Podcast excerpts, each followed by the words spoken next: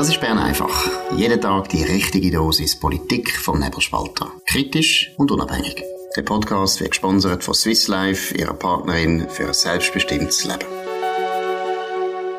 Das ist die Ausgabe vom 25. September 2023. Dominik Feusi und Markus Somm. Ja, die Firma Lederach ist absolut die Schlagziele gestoßen. Warum? Was ist passiert?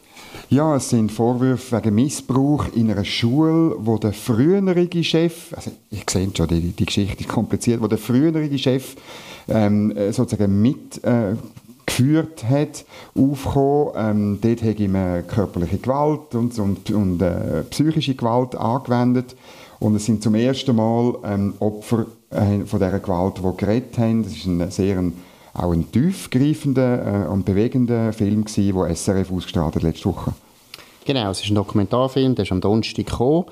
Die Vorwürfe, oder besser gesagt, nicht Vorwürfe, sondern äh, muss sagen, die Vorgänge, die sind eigentlich schon bekannt gewesen. Wirklich neu ist einfach, dass die Opfer selber reden und wie du richtig sagst, das ist eindrücklich, das ist erschütternd. Aber es hat natürlich äh, Folgen gehabt, weil Firma Lederach, die gibt es immer noch. Der Jürg Lederach ist zwar nicht mehr der Chef von dieser Firma, sondern es ist der Johannes Lederach, das ist sein Sohn. Aber die Firma Lederach hätte eigentlich so das ZFF, also das Filmfestival in Zürich, als Sponsor unterstützen. Und am Freitagmorgen hat man noch gesagt, ja, ist alles okay, wir bleiben bei dieser Partnerschaft. Also das ZFF hat das gesagt.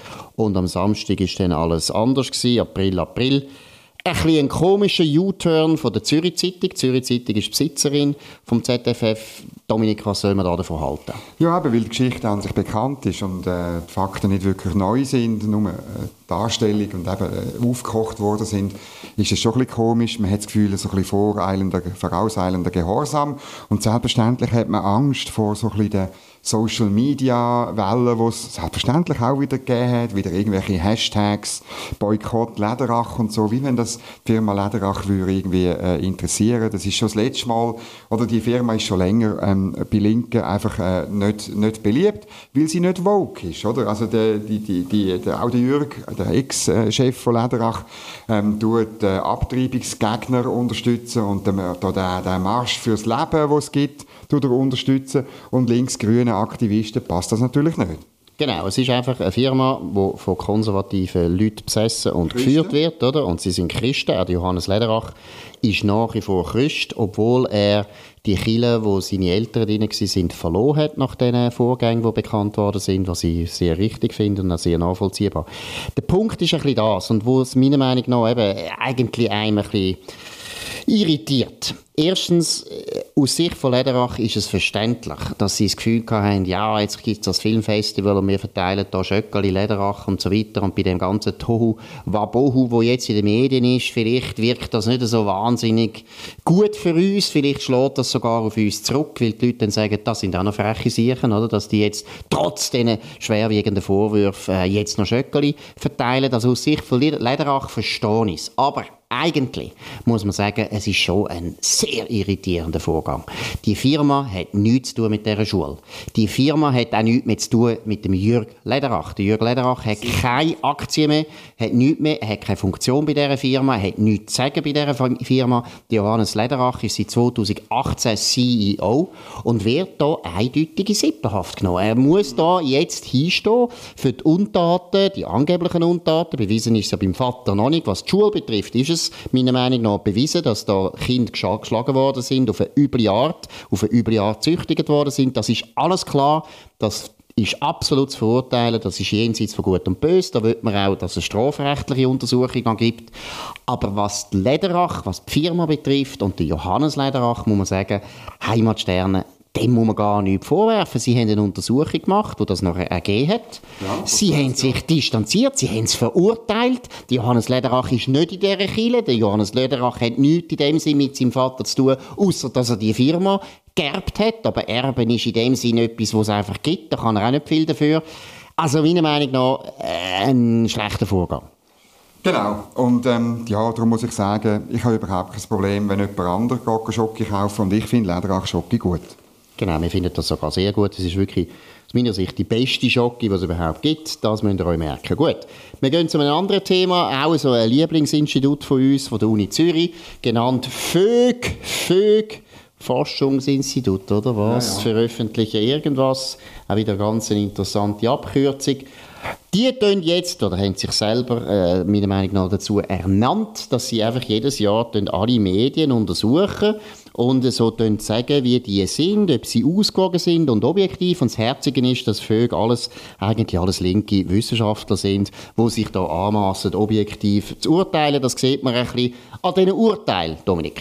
Ja, also die machen das bei immer bei Wahlen und Abstimmungen, machen sie eine sogenannte manuelle Inhaltsanalyse. Und dort schauen sie nicht nur, aber insbesondere, wie Zeitungen berichten, also wie viel Zuspruch, Ablehnung oder so ähm, Vorlagen überkommen.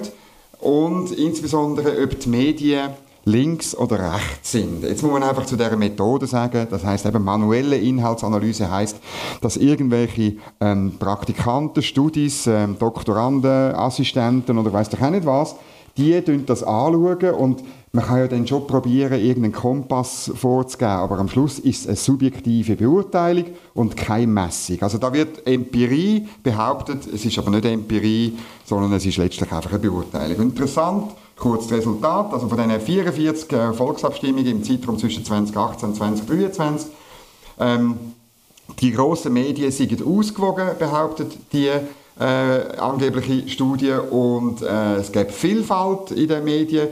Ähm, Vorlagen von Behörden werden tendenziell befürwortet, oder? Das ist schon wieder eben die Staatsnähe von diesen, ich sage jetzt halt gleich, linken Medien. Und ähm, Volksinitiativen haben mehr Resonanz als Behörden. Das ist auch das ist echt banal, das ist ein No-Brainer, weil Volksinitiativen natürlich in der Regel ein Thema aufgreifen, das viel spannender ist als irgendwie eine Revision von irgendeinem komischen Gesetz, wo irgendjemand das Referendum ergreift. Genau, und vielleicht noch als letztes Müsterli, wie ausgewogen und intelligent die sind. Die NZZ am Sonntag gilt als rechte Zeitung beim Vögel. Das ist ein bisschen grotesk.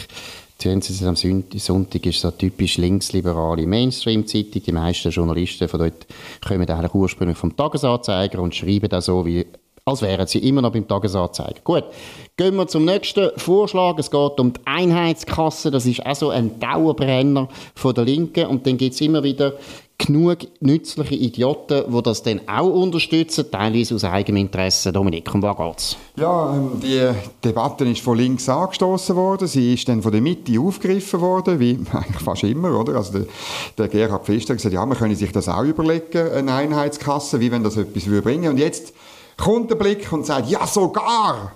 Direktorin von H+, das ist der Lobbyverband der Spitäler, äh, in der Mehrheit der staatlichen Spitäler, die sagt auch, eine Einheitskasse ist eine Überlegung wert, oder? Wie wenn sie irgendetwas zu sagen hätte. Und es ist ja klar, oder? Das ist ein Lobbyverein, das ist eine Zunft von den staatlichen Spitälern. Und es ist klar, die wollen natürlich mit der staatlichen Einheitskasse die Spitaltarif aushandeln. Und das ist dann ganz einfach, oder? Die, die, staatliche Einheitskasse, mit der kann man einen guten Deal machen und die Rechnung geht an die Allgemeinheit. Interessant ist noch, ähm, dass sie sich verrechnet. Und das hat der Felix Schneuli, ein Lobbyist äh, von Comparis, hat das genau angeschaut. Oder? Sie behauptet, man könne, äh, man könne ähm, zwei, bis zweieinhalb Milliarden Franken sparen. Und das wäre mehr als heute die Verwaltungskosten insgesamt kosten. Die sind nämlich nur 1,7 Milliarden. Man sieht, ähm, die, die Lobbyistin vom H-Plus-Verband, kann nicht einmal rechnen. Genau, aber es können ja mehr Leute nicht rechnen im Gesundheitswesen. Aber Warum ist es so teuer? Genau, deshalb ist es teuer. Und vor allem die Leute, die die Einheitskasse befürworten, wo ja eigentlich ein, ein ganz wichtiger Schritt wäre zur vollständigen Verstaatlichung vom Gesundheitswesen, mhm. die sollten doch bis gut mal auf England in die Ferien und es beibrechen. Und dann mal schauen, wie schön das ist, wenn man bei der NHS muss, äh, ein Bein gut scheinen oder irgendwie flicken lassen, dann könnt ihr drei Jahre warten und dann nach drei Jahren kommen wir dann wieder heim. Und dann findet ihr die Einheitskasse nicht mehr so gut. Vielleicht noch eine letzte wichtige Information. Gerhard Pfister, der Mitte-Präsident, unser Lieblings-Mitte-Präsident, das ist selbstverständlich. Wir finden ihn der beste Präsident, den die Mitte je gehabt hat seit der Existenz der Mitte der hat ja immer wieder gesagt, das ist ein Problem, das wir haben im Gesundheitswesen, das sind die Lobbyisten. Überall die Lobbyisten. Selbst in seiner Partei hat er zugegeben, gäbe es viele Leute, die eben nur Lobbyinteressen von dem Gesundheitswesen vertreten und deshalb ist es auch so teuer. Der Gerhard Pfister selber ist eigentlich auch ein Lobbyist. Er ist Verwaltungsrat von einem Privatspital in äh, Unterregeri. Du kennst es gut, oder? Oder ist es Oberregeri? Du weißt jetzt gar nicht mehr. Es heisst Adelheid. Adelheid, ein wunderschöner Name für das Spital, für das Privatspital. Dort ist der Gerhard Pfister Verwaltungsrat. Also von dem her durchaus, durchaus mit gewissen Lobbyinteressen ausgestattet, auch im äh, Gesundheitswesen in dem Sinn. Ja, Gary Pfister, du sitzt da ein bisschen im Glas aus. Gut, gehen wir zum nächsten Thema. Ein Wunderthema für uns. Monaco. Monaco, das wunderschöne Fürstentum an der Côte d'Azur. Dominik. Ja, das ist interessant. Am letzten Freitag hat Monaco die Verhandlungen mit der Europäischen Kommission auf Eis gelegt, ähm, äh, suspendiert, äh, wie es heißt, in einer Nachricht vom Lokalblatt Monaco Matin. Ähm, man hat das äh, mit, mit ganz freundschaftlich hat man das Maros Sefcovic, ähm, Vizekommissionspräsident, mitteilt. Und man will also weiterhin Freunde bleiben. Es erinnert mich so ein bisschen an etwas, was passiert ist ähm, vor, vor zweieinhalb Jahren in der Schweiz. Und es zeigt, dass nicht nur wir Probleme haben. Gleichzeitig habe ich von meiner Informationsquelle am Fürstenhof oder so habe ich ähm, gehört, Andorra hat das gleiche Problem. Oder die EU probiert all diese Nichtmitglieder ein richtiger Knebelvertrag. Man kann also imperialistische Knebelverträge vorzudingsen äh, oder aufoktroyieren, wo selbstverständlich überall der Nachvollzug vorgesehen, wo überall der EuGH vorgesehen. Alle die Probleme, die ihr alle kennt, wenn ihr Bern einfach äh, ab und zu mal hört. Und das zeigt einfach, sie probieren letztlich einen europäischen Imperialismus aufzubauen. In Großbritannien haben sie es trotz Brexit auch schon wieder fast geschafft. Und die Frage ist einfach, wenn wir das oder wenn wir das nicht? Genau, und das Interessante ist, ich lese jetzt zurzeit gerade ein Buch über Napoleon und den Wiener Kongress. Und wenn man schaut, wie der Napoleon das gemacht hat in Europa, ja, es tut mir leid, ihr Euro-Freunde. Es ist einfach wahnsinnig ähnlich. Der Napoleon hat das sehr, sehr ähnlich gemacht und es ist wirklich ein eine DNA von französischer Politik, es natürlich auch in Brüssel jetzt sich sehr bemerkbar macht, dass man eben die kleineren kujoniert, entweder gerade mit Truppen, das hat der Napoleon gemacht, oder mit Rahmenabkommen, das macht die EU. Das ist natürlich ein Riesenunterschied. Wir kommen zum letzten erfreulichen Thema. Es gibt eine Sondermünze, die ich euch sehr, oder Dominik natürlich auch, wir beide tun euch das ans Herz legen, was passiert. Das ist grossartig. Also wirklich für alle Energiefreunde, jetzt müsst ihr, jetzt müsst ihr zugreifen. Die eidgenössische Münzstätte Swissmint gibt eine Silbermünze raus zum Thema Windenergie. Und das ist äh, äh die, der letzte Teil von einer ganzen Trilogie zum Thema Energie der Zukunft. Ähm, es hat also schon Wasserenergie und Sonnenenergie gegeben und ich finde das, wirklich, ich finde das natürlich ein Skandal. Oder eigentlich wir zwei hätten ja einfach gewartet darauf, dass es noch eine vierte Sondermünze gibt mit einem schönen Atomkraftwerk genau. drauf. Warum nicht? Swissmint, ja, das ist ein riesiger Skandal. Die kommt noch, da bin ich überzeugt, weil wir jeden Tag Atom, Atom, Atom bettet. Die Münze, das muss ich euch sagen, da könnt ihr euch freuen drauf, die wird auch radioaktiv sein, damit ihr ein bisschen Freude habt an dieser Münze, dass ein bisschen etwas läuft in eurer Kasse. Dominik? Ja, es gibt einen Vorgeschmack, oder? Weil auf dieser neuen Münze, das ist jetzt ganz modern, ähm, sieht man äh, einen, einen, Teil von einem Windrädchen und abstrakte Windströmungen. Und auf der Wertseite ist ein Globus mit fiktiven Hoch- und Tiefdruckgebiet. Und dann hat es eben auf der Bildseite auch fluoreszierende Elemente drauf. Und wie wir alle wissen, fluoreszierende Elemente tun ganz wenig strahlen. Also ja. die Hoffnung geben wir nicht auf, dass es nochmal ein schönes Atomkraftwerk ist. Es ist radioaktiv. Ich habe ja das eigentlich nur als Witz erfunden, aber es ist eben nicht so, sondern es ist sogar radioaktiv. Danke vielmals, wir freuen uns auf die radioaktive Sondermünze zum Thema Atomkraftwerk in Gösgen, Leibstadt, Betznau 1 und 2. Wir bauen jetzt fünf Atomkraftwerke. Gut, das war es von Bern einfach an dem 25. September 2023, noch nicht 3023. Ich habe schon, weil ich da so viele Atomkraftwerke gesehen habe, habe ich das Gefühl, wir sind schon 1000 Jahre weiter. Nein, Bern einfach auf nebelspalter.ch. Könnt uns abonnieren auf nebelspalter.ch, auf Spotify, Apple Podcast und so weiter.